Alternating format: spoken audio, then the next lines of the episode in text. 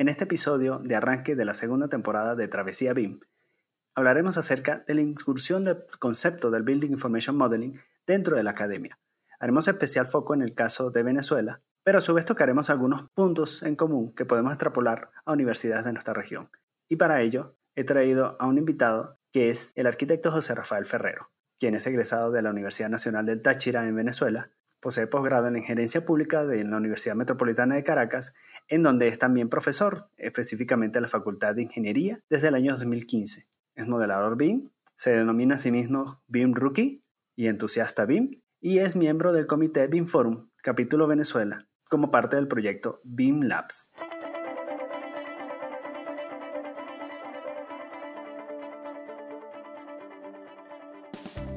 Travesía BIM, un espacio para el encuentro de ideas, novedades y opiniones acerca de BIM y la transformación digital de la industria de la arquitectura, ingeniería y construcción. Travesía BIM es una producción de Formación AEC. Te invitamos a que formes parte de un nuevo capítulo en nuestra bitácora de viaje. Comenzamos. Buenos días, buenas tardes o buenas noches a, a todos nuestros oyentes. Bienvenidos a esta segunda temporada de Travesía BIM. Como pudieron escuchar en nuestra presentación, hoy nos está acompañando el arquitecto José Rafael Ferrero, que pues, tenemos varios, varias semanas conversando un tema muy interesante y tuvimos la oportunidad de participar en un evento realizado en la Universidad Metropolitana en Caracas, Venezuela, llamado la U Habla BIM. Y de ahí pues quedó esa, esa puerta abierta, ese, porque es un tema muy, muy interesante, que es justamente el, el avance del Building Information Modeling dentro de la academia. Te agradezco pues la, la, aceptar la invitación a participar en el espacio de hoy, José Rafael. Oye, Miguel, muchas gracias a ti.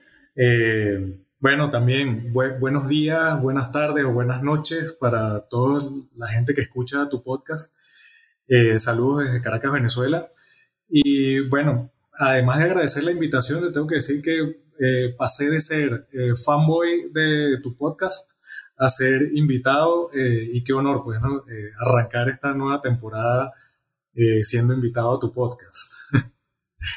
Parte de las cosas que suceden en el mundo del BIM, ¿no? Este network que uno puede ir haciendo con gente que quizás hasta nunca le veas la cara, pero te permite, ¿no? Estrechar esos lazos. Y pues bueno, aquí estamos.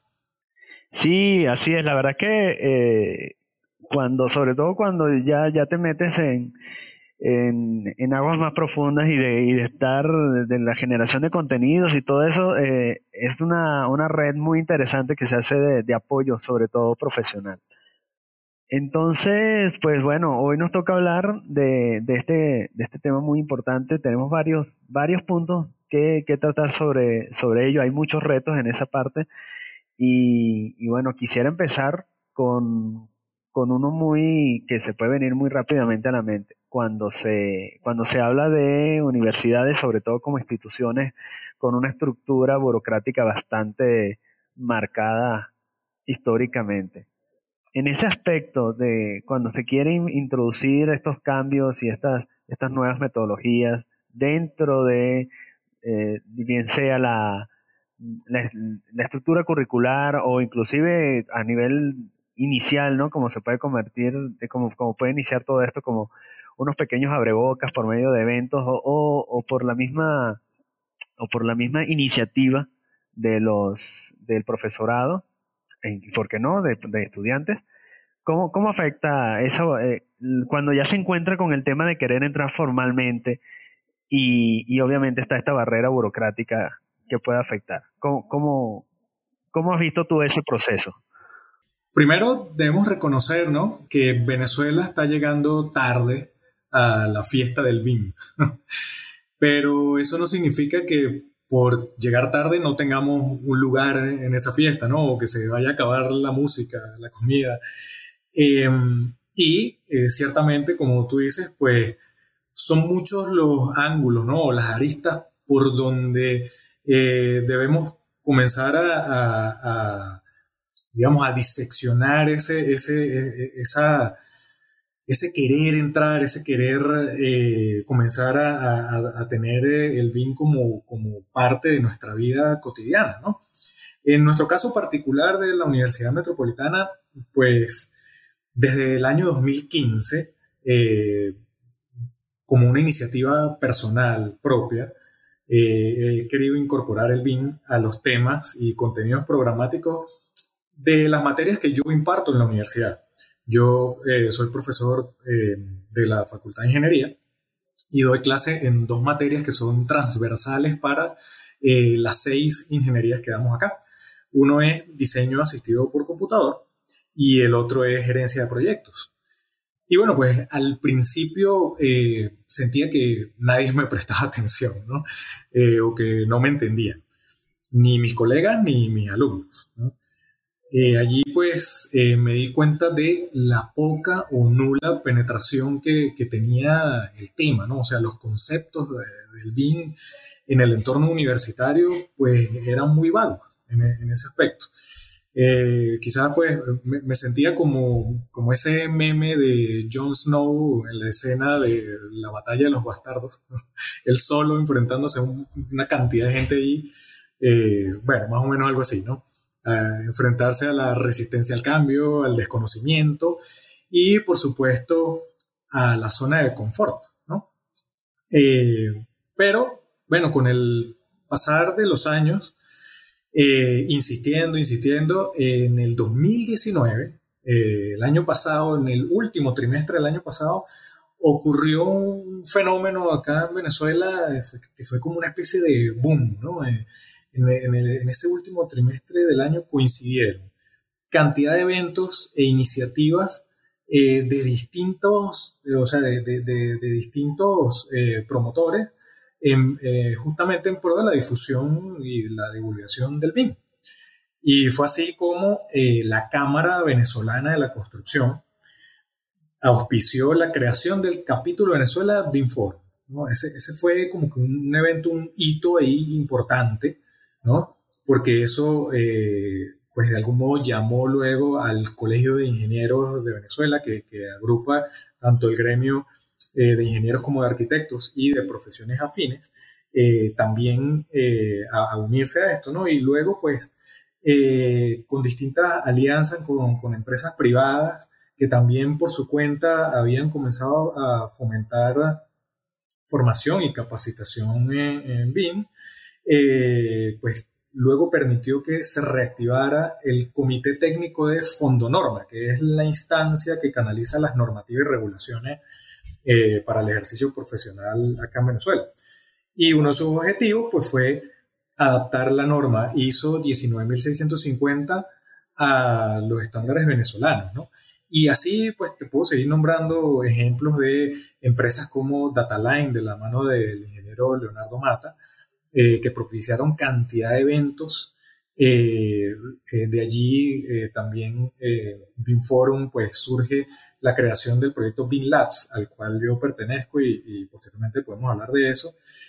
Em, y bueno, pues de algún modo eso logró amalgamar, ¿no? O sea, como de, alguna forma hizo tanto ruido, ¿no? Que, bueno, permitió que muchas de las personas, sobre todo profesores, que estábamos con iniciativas propias, casi incipientes, eh, particulares en cada una de, nuestras universidades, pudiéramos eh, conocernos al menos, intercambiar opiniones y, eh, pues bueno, buscar la manera de comenzar a, esto hacerlo de una forma más estructurada para poder justamente vencer esa burocracia eh, que, domina las universidades. ¿no? no sé cómo es en otras partes eh, de Latinoamérica, pero la estructura burocrática de las universidades en Venezuela, tanto universidades públicas como privadas, es muy fuerte. ¿no? Y entonces allí pues necesitamos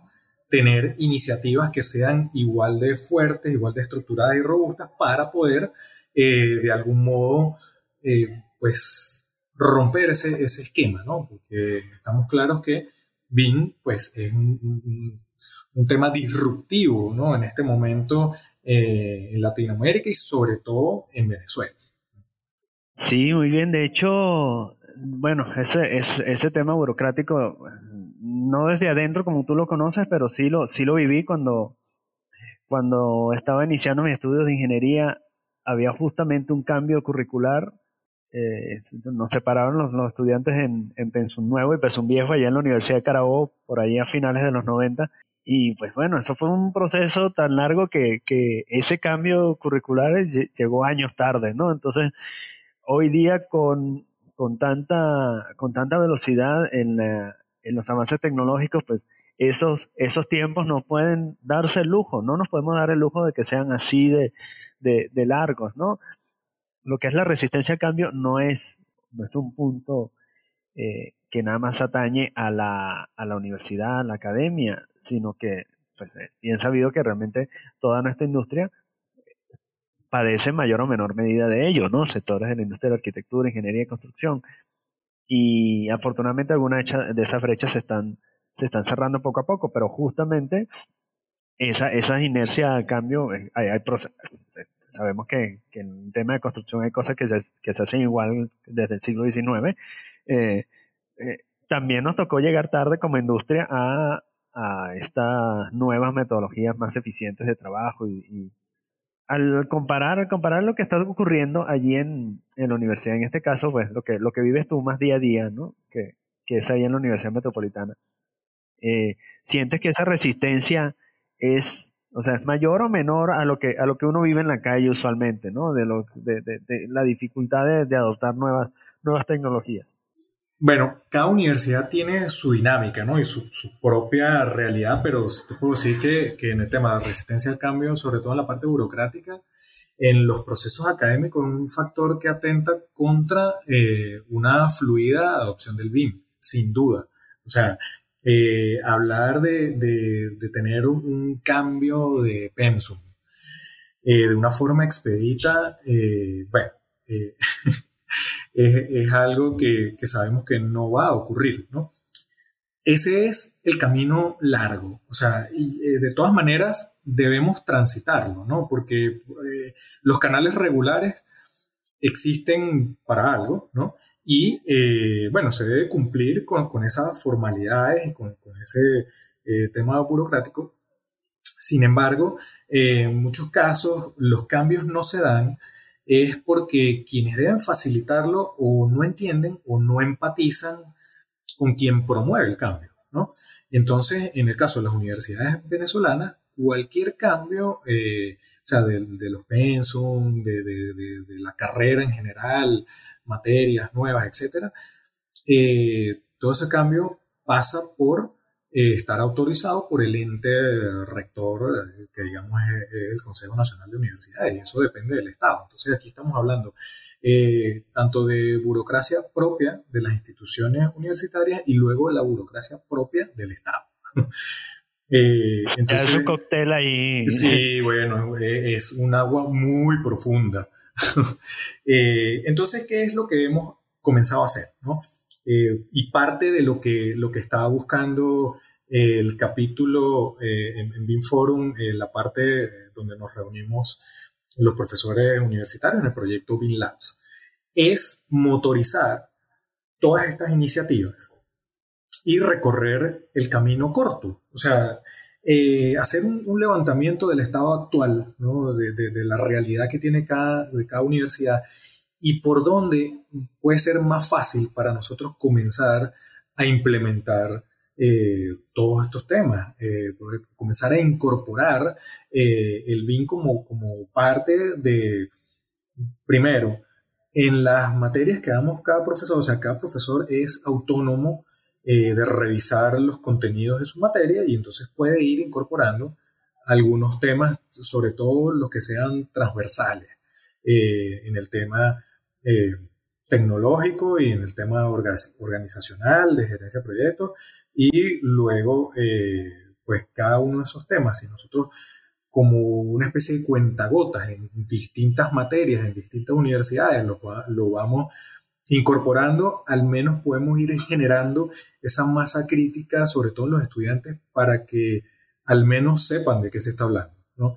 Eh, y luego, otra de, las herramientas de las cuales eh, nos estamos tratando de, digamos, de, apropiar es a través de cursos eh, de extensión universitaria que, bueno, es mucho más fácil, o sea, no, no tiene que pasar por todas esas alcabalas burocráticas eh, y que pues te permite de una forma más expedita comenzar a, impartir los cursos ya propiamente dicho en, materia de BIM. ¿No? Eh, en nuestro caso particular, en la Universidad Metropolitana, em, pues comenzamos sí, con un programa de, formación BIM, em, que son cursos eh, que los estudiantes pueden tomar sin ningún tipo de restricción para que, eh, bueno, les sirva justamente como ampliación de conocimiento y que puedan aplicar a lo largo de su carrera pero em, ya tiene una forma, o sea, ya está estructurado para convertirse en un diplomado. Es decir, que el estudiante en pregrado pueda optar eh, a hacer unas materias adicionales y eh, pueda graduarse con su título de ingeniero en este caso y un diplomado en BIM. Eso en el caso particular de la Universidad Metropolitana. Eh, las otras universidades, pues cada uno está llevándolo, pues bueno, a su ritmo y sobre todo eh, con la posibilidad de los recursos con los que cuentan, ¿no? Eh, allí también estamos con un amigo en común que es el profesor Francisco Civitillo. también participó en, la UABLA BIM. Un saludo para él. Ya, algún día lo tendremos por acá. Sí, sí, eh, justamente este, la, maravilla de, de, poder hacer estas conexiones es que vamos conociendo gente eh, que hace unos aportes eh, invaluables. ¿no?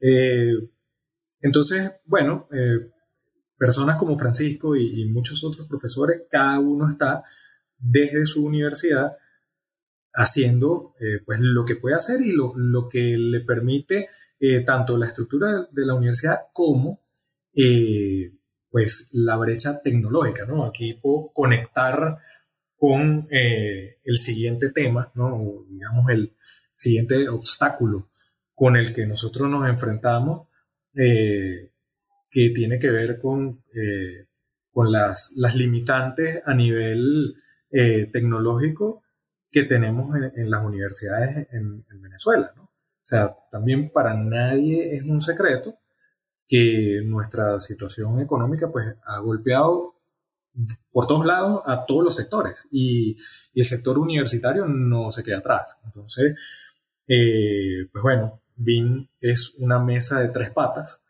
y una de esas patas es la tecnología, o sea, hardware y software. Y sin eso, pues bueno, es muy difícil pensar que puedes tener una correcta implementación si no tienes herramientas adecuadas, como es el caso de la tecnología. Sí, precisamente ese era, ese era el otro punto. Una vez que ya, que ya bueno, afortunadamente, como, como, como bien lo explicas, le han conseguido una vuelta bastante interesante para poder empezar a hablar de este tema y irse abriendo camino por, por esta vía rápida, digo, esta vía lenta que dices de, de cómo, cómo abrirse paso a través de las reformas curriculares, pero a su vez también generando una, una serie de actividades que pueden ser de, implementación rápida y con muy buenos resultados. Y creo que en la medida que esto se va replicando, pues va haciendo eco en, en otras instituciones y, seguramente es algo que, que puede irse, o sea, que puede ir llamando la atención, porque al fin y al cabo se trata de no, no irse quedando atrás. Pero pues estas brechas que, que, que me comentas justamente son, son una realidad y son una realidad muy fuerte eh, en nuestro país, Venezuela, y pues no sé, no sé cuál ha sido, precisamente porque también uno, bueno, yo estando acá en México, en cierto modo, llegue y te desconectas de ciertas cosas hasta que, bueno, hasta que entras en contacto con, gente, con gente como tú y te vas dando cuenta de, que, se están dando algunas cosas, inclusive también con Francisco. Pero en este, este caso específico, ¿cómo han tenido que abordar este tipo de temas? ¿no? O sea, creo que eh, a nivel de hardware son dos retos muy diferentes, a nivel de hardware, a nivel de software hay diferencias. Quizás en el, en el tema de software hay una posibilidad de entablar ciertas, eh, ciertas alianzas y como son, son temas que se llevan eh, a distancia sin mayor problema, entendemos que hay diferentes actores en ese, en ese aspecto y que no todos tienen presencia en Venezuela. ¿Cómo, ha sido esa, esa parte? ¿Cómo lo han, cómo lo han abordado? Bueno, fíjate, em, vuelvo eh, a, tomar un poco el punto anterior. Luego de esos tres meses de, de, boom, ¿no? esa especie de tsunami que pasamos de hablar eh, poco o casi nada de BIM, bueno, comencé a escuchar a estudiantes, profesores, incluso autoridades de la, de, la, universidad y de, otros, de otras instancias, bueno, interesarse por el tema, ¿no? Entonces, pues por supuesto que eso es emocionante al principio, pero peligroso también si caemos en la tentación de querer hacer todo de una forma vertiginosa, queriendo salvar ese tiempo que estuviste ausente, ¿no?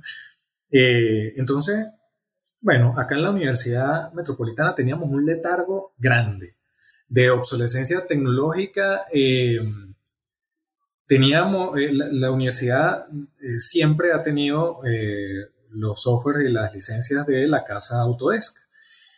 Y hasta el año pasado, eh, nosotros dábamos clase, al menos en diseño asistido por computador, con AutoCAD 2012.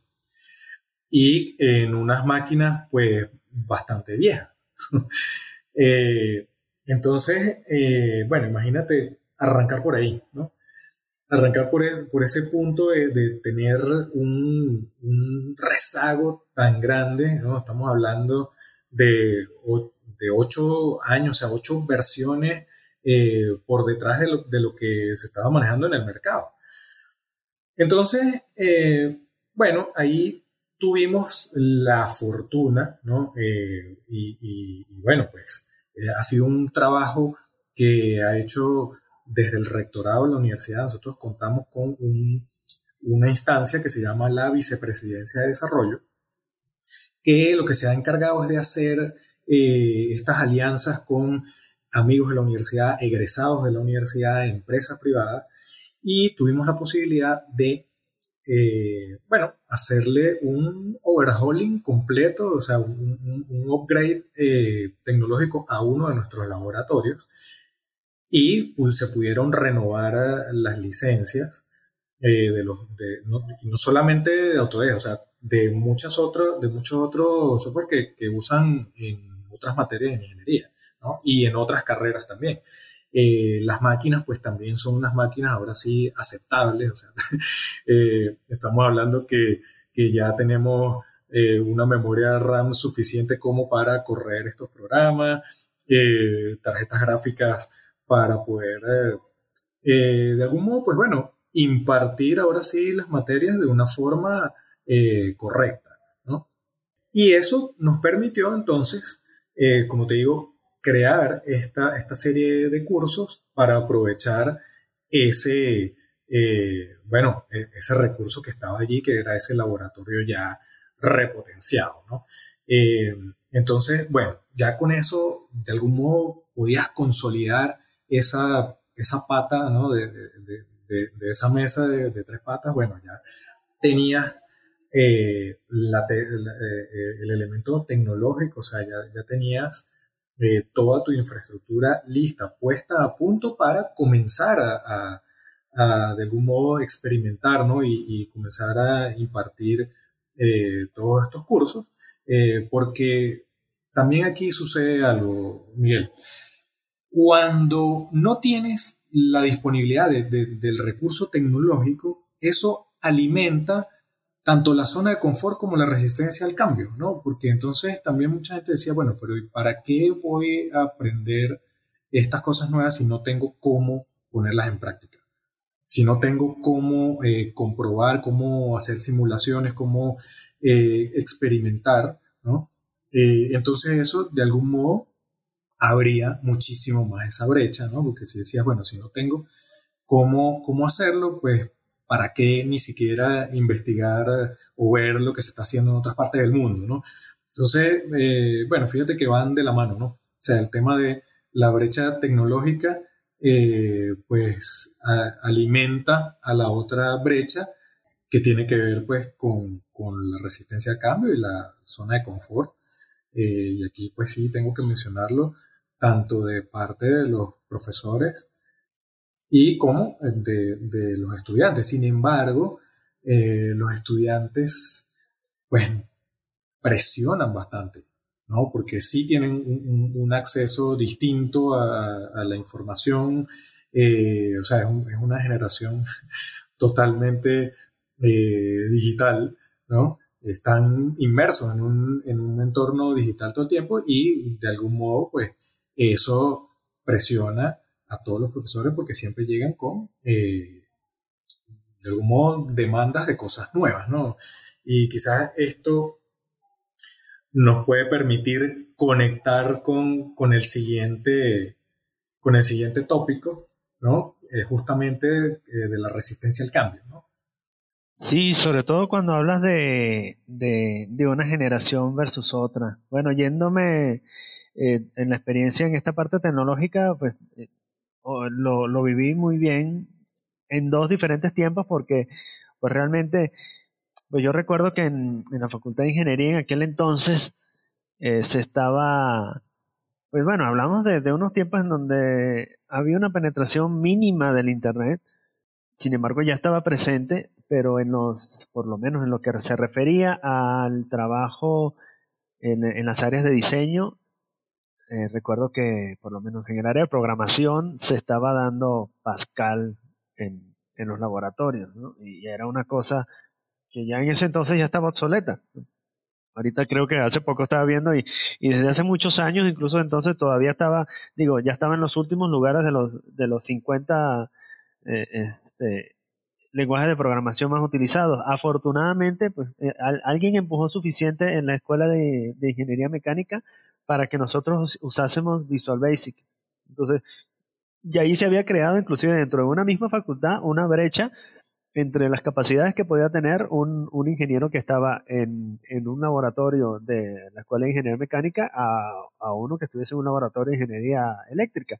Y, y lo más cumbre de eso es que pues, hoy, hoy día eh, que todos estos temas se, se acercan más a, a las profesiones, ya no era, ya, ya va dejando de ser una de esas cosas que dice, pues, ah, pues a mí me lo dieron como un, como un requisito y lo cumplí, ¿no? Realmente hoy día la programación se está abriendo paso en, todo, en todos los puntos y en todas las, las profesiones y realmente tener una base de ello es, es algo importante. Ya luego en, en arquitectura, pues en ese entonces el BIM estaba muy en pañales para cuando yo estaba allí apenas se estaba hablando, bueno, cuando un año después de que que yo entrase a, estudiar arquitectura fue que, fue que salió la primera versión de, de Revit y, y, pues obviamente en, ese paso por allí no hubo, no, no se mencionaba, no se mencionaba el tema y era, y era casi como un interés propio de, de cada quien de decir, yo voy a tratar de utilizar otra cosa, pero sé que al final el, eh, el profesor me lo va a pedir así o así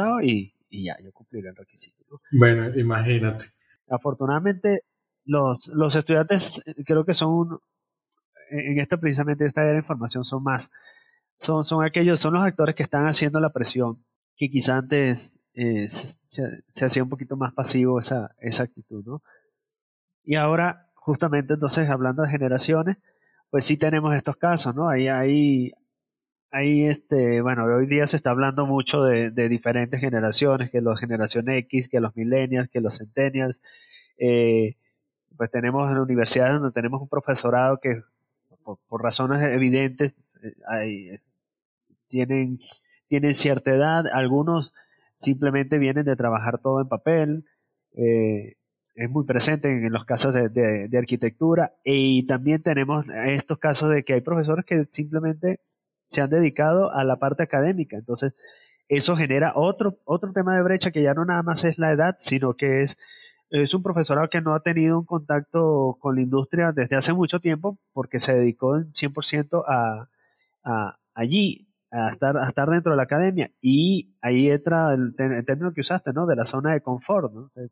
Te, te, aprendes, aprendes a, a, dar las cosas de un modo, eh, te, te divorcias en cierto modo de cómo están pasando las cosas allí y en un entorno más controlado, más hermético, se te, se te puede ir o sea, puedes agarrar un ritmo mucho más lento o simplemente detenerte y, y si no tienes esa fibra de, de, mejora continua, eh, termina siendo inclusive, o sea, pues traes un conocimiento y una sabiduría muy importante como profesor, pero en la parte tecnológica hay, hay un factor de mejora continua que es indudablemente muy, muy, muy importante. Entonces, e, esas brechas generacionales, ¿cuál, cuál, ha, sido, cuál ha sido el reto y, y, más aún, cuál ha sido, cómo lo han logrado abordar? Porque pues al fin y al cabo de, eso se trata, ¿no? De ver cómo, cómo se le puede dar la vuelta a todo este asunto. Sí, mira, eh, bueno, para, para, concretar un poco eh, lo de la resistencia al cambio, en el proceso de transformación digital es, es, un tema que puede llegar a ser muy espinoso, ¿no? O más bien muy enriquecedor dependiendo de las estrategias que se usen. O sea, a mí me pasó en el 2015 que intenté con mucho ímpetu eh, fomentar un, cambio acelerado en los contenidos, en el software, eh, etcétera, ¿no? Y bueno, eso fue un error. O sea, por supuesto que tuve resistencia, primero por parte de, mis colegas, o sea, con, con los que también eh, impartía la misma materia diseño asistido por computador, eh, que no lo querían hacer así, pues sencillamente era porque no conocían eh, más allá de AutoCAD. Y entonces, pues bueno, por supuesto que eso fue una barrera infranqueable en ese momento.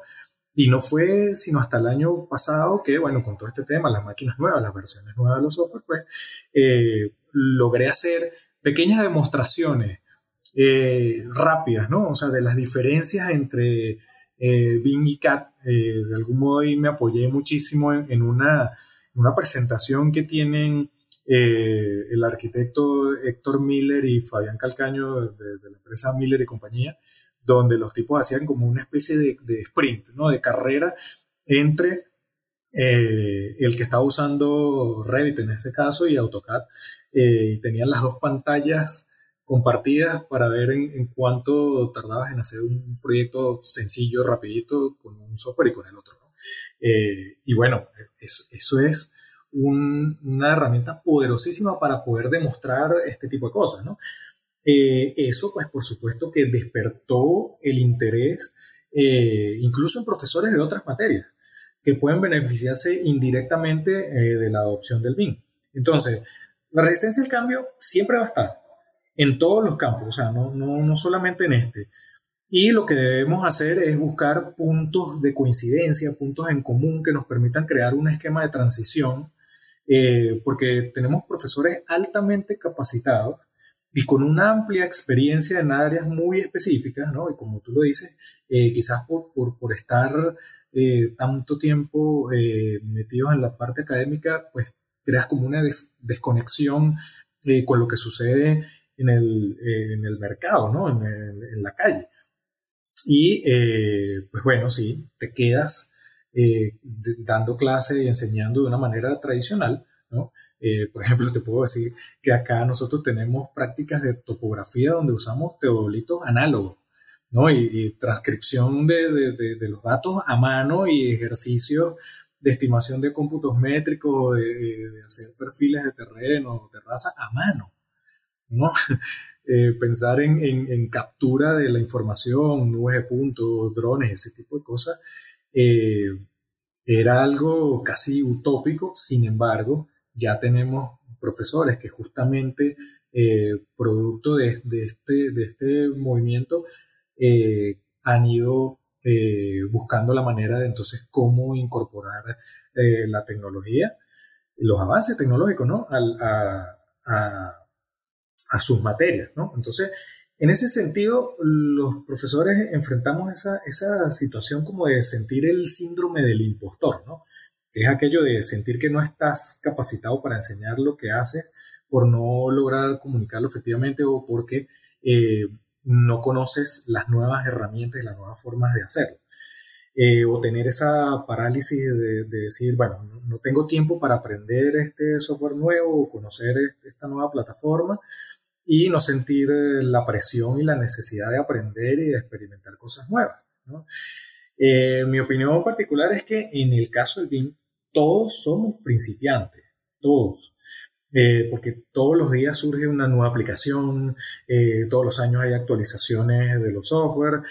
los que pertenecemos a esta comunidad BIMer, bueno, basta con entrar a, a Twitter o cualquier otra plataforma y ver que hay un nuevo tutorial para hacer una, alguna rutina, algún script una programación nueva, eh, alguna nueva integración entre software, ejemplos y casos de estudio casi que ilimitados. ¿no? Eh, entonces, eso te puede apabullar en, en, algún momento porque puedes sentir que nunca vas a terminar de aprender eh, o dominar por completo algún área específica. Pero yo lo que creo es que con total tranquilidad y franqueza debemos asumir eso como nuestro programa de formación continua y progresiva. Eh, por eso yo me autodenomino Bin Rookie. O sea, creo que nunca voy a dejar de ser un rookie. Eh, siempre vamos a ser principiantes en esto, ¿no? Eh, y bueno, porque estas generaciones a las, que le, a las que le estamos dando clase, a las que estamos formando, tienen una alta valoración por lo genuino y real que pueda mostrarse un profesor.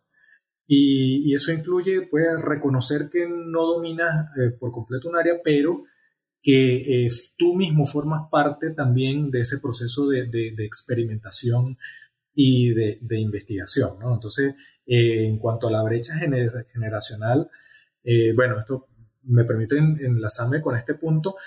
tenemos, sí, ciertamente profesores que pertenecen a la generación baby boomer, o sea, de que tienen 50 años o más, y profesores que pertenecemos a la generación X, ¿no? De, de 40 años, tratando de interactuar con, con, unos jóvenes, ¿no? Con unos chavos allá en México, ¿no? Unos chamos aquí en Venezuela, eh, de las generaciones millennial y centennial, ¿no?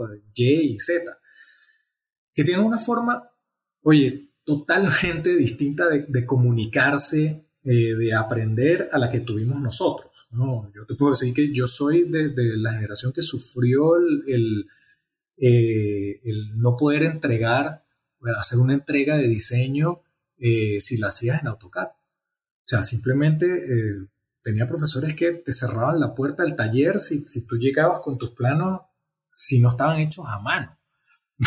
o sea, esas cosas las la, sufrí yo a finales de, los 90. Eh, y pues bueno, ah, esto, eh, eh, eh, esto ha cambiado por completo, ¿no? Entonces, en lugar de tratar de forzar a, a estos jóvenes a que aprendan como nosotros aprendimos, debe ser al contrario. porque si, si no hacemos eso, lo que vamos es alimentar mucho más la brecha en todos los campos, o sea, en la resistencia al cambio, en, simplemente que, que, a los jóvenes no les interese. Eh, mira, un dato que me sorprendió de la ponencia también de nuestro amigo en común Pedro Herrera, que también participó en la UA Blavin, donde él también eh, está trabajando en este tema. Eh, su ponencia era justamente, bueno, la, implementación del BIM en las universidades. Pero uno de, los datos que a mí más me llamó la atención de la investigación que él hizo es que el hallazgo que obtuvo es que el 90% de los jóvenes que encuestó manifestaban que estaban dispuestos a aprender de una forma autodidacta, eh, ya que la universidad no, no, les daba esa, o sea, o no les ofrecía los temas que les interesaban. Ese es un dato que, que, cuando yo lo escuché, bueno, al principio me retumbó en la cabeza, ¿no? Te hace pensar que dice, bueno, definitivamente algo no estoy haciendo bien como profesor, ¿no? como universidad. Pero luego si lo analizas en frío, es una oportunidad valiosísima para cerrar la brecha, porque si nosotros aprovechamos esa cualidad de autoaprendizaje que tienen estas generaciones, la generación Y y la generación Z son las generaciones que crecieron viendo tutoriales de todo tipo y en cualquier eh, plataforma.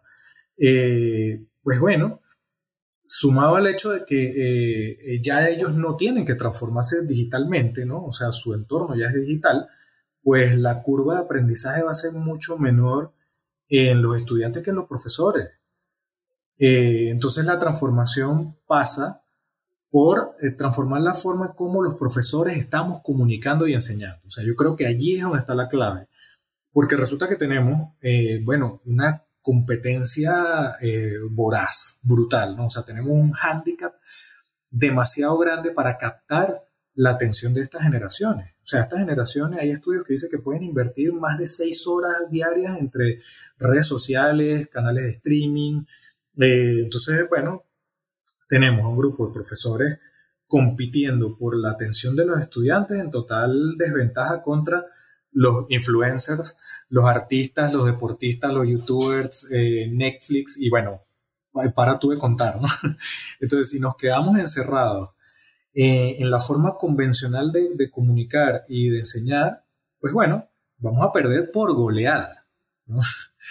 Debemos reinventarnos y eso pasa por hacernos visibles en el campo natural de, los millennials y de los centennials. Entonces acá, eh, bueno, si pudimos hacer un cambio de software y hardware eh, en la infraestructura de la universidad, también tenemos que hacer un cambio de software y hardware en los propios profesores. O sea, no le puedes pedir a un millennial que encuentre atractiva tu clase si la diseñas pensando únicamente en la parte académica pura y dura, ¿no?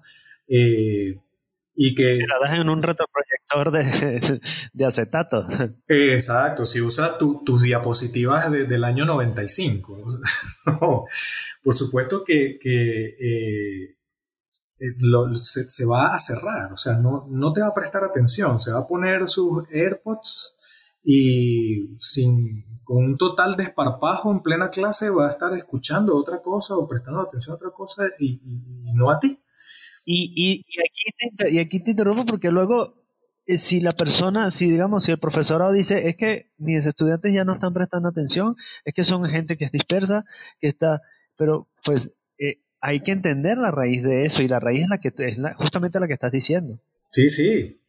Es que no, no, encuentran, no sé, no, no encuentran una empatía y una, y una conexión con la forma en que se les está dando el contenido. Sí, exactamente, pero yo estoy seguro que eh, si los profesores eh, logramos abrirnos mucho más, lo, lo, que yo llamo como salirse del closet eh, tecnológico y de red social. comenzar a interactuar con nuestros estudiantes en sus, en sus propias plataformas, ¿no? yo, pues, dejé de usar mi cuenta de Instagram como una cuenta personal donde ponía fotos con mi familia, etc. Eh, y ahora es mi propio laboratorio para experimentar de qué manera comunicarme mejor con mis estudiantes eh, y tratar de llevarles parte de los contenidos que tocamos en el aula fuera del aula. Eh, porque, pues bueno, pasan más tiempo en esas plataformas que dentro del aula. Entonces, ¿qué vas a hacer? como profesor, o sea, no, no, no, te puedes quedar encerrado, metido en el closet, porque entonces todo ese conocimiento, todo ese bagaje eh, que tienes de tantos años, pues se va a quedar ahí y no va a estar llegando de una manera más fluida, ¿no? O sea, más dinámica a quien tú realmente necesitas que llegue esa información. Y no que se quede en un cementerio de, conocimiento, en una biblioteca eh, donde quizás eh, vayan muy pocos los estudiantes, ¿no? Eh, creo que, que, en ese sentido nosotros debemos, bueno, aprovechar esta, esta ola, o sea, o, surfeas la ola o dejas que, bueno, que, te revuelque. ah, sí, es. oye, me, encantó esa, esa, e, esta última parte, o sea, cómo, cómo entiendes ese, esa manera de cerrar las brechas, ese aprovechamiento de cómo funcionan las, nuevas, las nuevas mentes, cómo aprenden. La verdad es que yo como una persona que está en, esa, en ese intermedio, porque soy del 81, esos que algunos llaman que, que estamos una, somos parte de una generación de transición entre entre los X y los millennials. Sí, ex-senial. Algunos lo llaman ex-senial. Jugamos en la calle, pero también pues tuvimos nuestro Nintendo y este, bueno, pues en, en términos de transformación digital, yo tengo ya como 15 años utilizando Dropbox cuando nadie sabía que era eso. Eh, y precisamente hay, hay, se, se, ven las cosas tan diferentes de, de cada punto de vista, ¿no? Y hay que aprovechar, hay que aprovechar todos, todos los recursos, porque como tú bien dices, ¿no? Hay tantos tutoriales y tanta información que te puedes sentir que como al momento de, dar una clase, pues dices, pues bueno, ya, ya voy tan atrás porque hay 700 cosas sobre la clase que estoy dando el día de hoy, hay 700 videos en YouTube y si 1500 artículos de blog hablando de lo mismo. Entonces, en lugar de, en lugar de sentirse agobiado por eso o, de que es inútil lo que, lo que uno vaya a aportar o algo. al contrario, es pensar, bueno, entonces, ¿cómo le saco yo provecho a esto para, para potenciar el aprendizaje y que a la vez pues el estudiantado se sienta, o sea, que está siendo entendido en términos de cómo, de cómo recibe el contenido hoy día, ¿no? Eh, muy, muy, muy atrás quedó, quedó esa, es, quedamos las generaciones que, que entramos al aula y que lo que recibíamos allí era, era lo único que recibíamos. Y, y luego, pues, si tenías alguna duda, ibas a la consulta o, este, o ibas con las guías o, con los preparadores este, también. Pero pues el, el, mundo ha cambiado muchísimo y en términos de transformación digital, pues, por supuesto, ¿no? Y de acceso a la información. O sea, porque sí, eh, justamente puedes tener los temas que das en clase, pero no tienes la manera de restringir o de controlar que los estudiantes no investiguen, no busquen por otros, por otros medios, por otros, eh, digamos, eh, distintos a lo que tú les estás dando, bueno, información que pueda enriquecer parte de la, de la materia, ¿no? Eh, entonces, ¿por qué negar esa posibilidad, ¿no? O sea, ¿por qué negar que justamente esa, esa curiosidad, ¿no? Esa característica intrínseca que también tienen esta, estas generaciones que, eh, que algo sí tenemos que reconocer es que cuando un tema eh, les hace clic, los engancha, eh, bueno, no hay manera de que ya puedas evitar que nos sigan ahondando y ahondando y ahondando más en el tema, ¿no? Entonces, lo, justamente lo que tenemos que buscar es, bueno, ¿cómo hacemos ese clic? ¿no?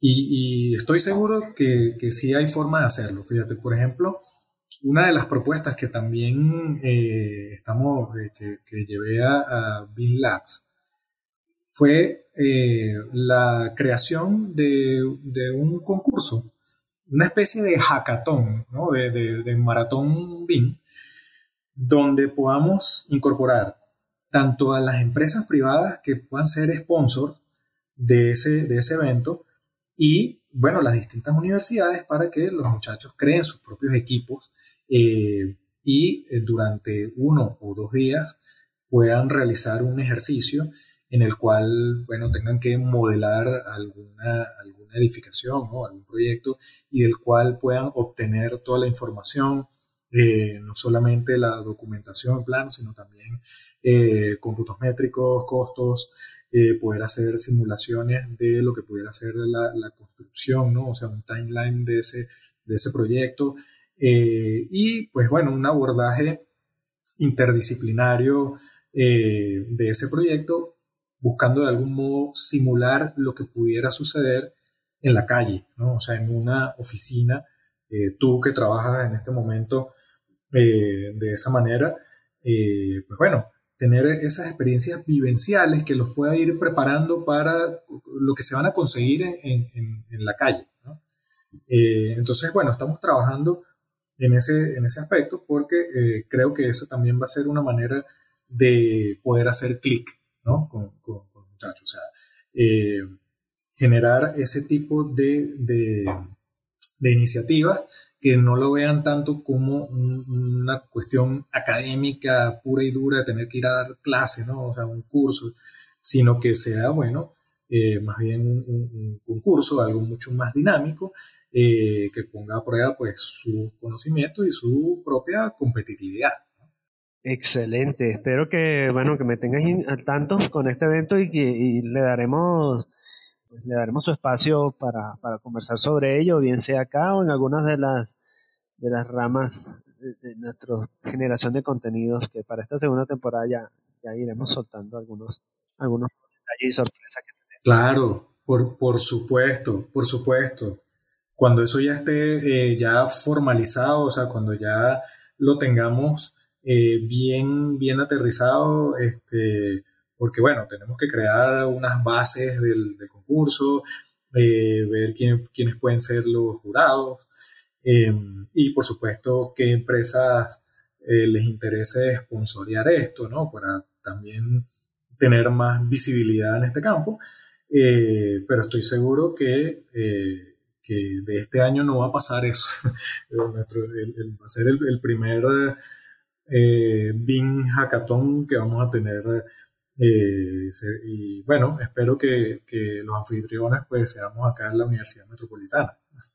Excelente. Y bueno, y, y, demás está decir que a, amigos y colegas profesores les voy, a, les voy a invitar para que oigan de esta conversación tan, tan interesante que, que hemos tenido el día de hoy, porque pues la verdad es, ha sido de mucho provecho. Oye, ya, ya para, para ir cerrando, de, todo esto y de, la experiencia que han tenido allí desde, desde tu trincheras de la Universidad Metropolitana y, del conocimiento que tienes de, del caso venezolano, ¿cuáles son tus, reflexiones sobre, sobre todo este cambio y esta entrada del BIN en, en la universidad?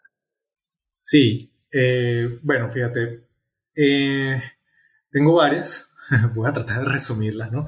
Primero, las universidades como productoras de conocimiento, bueno, tienen la tarea de abrazar el BIM e incorporarlo tanto en sus pensos de estudio como en los trabajos de investigación de profesores, estudiantes, o sea, tesis de grado, trabajos de ascenso, eh, porque mientras más investigación y más generación de, conocimiento y de contenido se haga, eso va a impactar positivamente aguas abajo la industria ASO. ¿no? Eh, los profesores, bueno, tenemos el reto de asumir con humildad y franqueza eh, que desconocemos mucho de la metodología BIM. mucho en, en, su parte tecnológica y de destreza de uso de los software, ¿no? Eh, y necesitamos establecer programas de formación continua y actualización para poder hacer una sinergia entre todo ese acumulado de experiencia y conocimiento académico que se tiene en áreas específicas, ¿no? O sea, diseño, cálculo, gerencia, en fin, ¿no? Y esta nueva forma de abordar los proyectos que plantea la metodología BIM. De esa manera vamos a, cortar la brecha eh, de resistencia al cambio y la brecha eh, tecnológica. El otro reto que tenemos los profesores, bueno, es de acabar con ese mutis, ¿no? O sea, con ese encierro en el closet que tenemos en, las plataformas que usan los millennials y, los centennials, ¿no? Eh, y bueno, ya olvidarnos de que ellos tengan que aprender como nosotros aprendimos hace 25, 30 y 40 años. Digital de la enseñanza también pasa por la transformación digital de los profesores. Em, otra, otra de las conclusiones que, tengo es que, bueno, las universidades deben abrirse a fomentar lazos y alianzas más fuertes y sostenibles en el tiempo con la empresa privada. Porque al final de la cadena, o sea, si, si vemos la educación como un proceso productivo, pues nuestro producto final son los, profesores, los profesionales recién graduados, que van, o sea, que van directo a, a lo que requiere la industria eco. Y esos profesionales eh, van, van a ser, pues bueno, los modeladores, BIM managers, tomadores de decisiones, promotores de los próximos 5, 10 y 15 años. Si ya esa gente tiene eh, la formación BIM en su ADN profesional, con toda seguridad la brecha eh, que, que, hoy tenemos en el futuro pues va a ser va a estar prácticamente cerrada. Y por último, pues lo que tiene que ver con el sector gubernamental, tiene un papel importantísimo como facilitador para que los procesos burocráticos eh, se den de una forma más fluida. ¿no? En el caso de las universidades, para que los cambios de pensum, pues bueno, puedan darse de forma rápida y el BIM se pueda incorporar como parte fundamental, transversal, ¿no? de todos nuestros programas de formación profesional. Excelente. Pues yo no, no creo que haya mucho que agregar a, a, tus reflexiones, pues muy, muy completas. Lo único que, que, pues, que podría decir que básicamente resume algunas cosas es que, pues bueno, si están cambiando las formas de aprender, pues, tenemos que cambiar las formas de enseñar. Y por otro lado, que, que pues que el, el BIM, como tú decías, ¿no? Como algo disruptivo todavía en algunos, en, en algunos sectores, pues tenemos que saber, y esto creo que lo he repetido muchas veces, en muchas ocasiones, justamente el tema de saber venderlo, ¿no? No todos lo van a recibir del mismo modo y en el tema de, al tratarse de, con las instituciones y todo esto, pues hay que, hay que afilar, hay que afilar allí la, manera en que se, en que se llega, pues, en términos de, beneficios y, y, las, y el potencial que tiene, pues para, para, para no quedarnos atrás.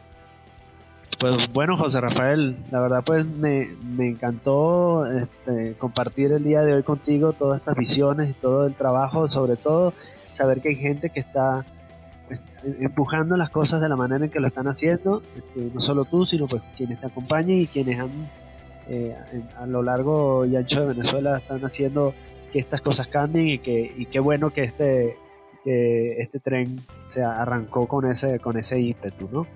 Sí, arrancamos con un pequeño delay, pero ahí vamos. Oye, Miguel, muchas gracias por la invitación.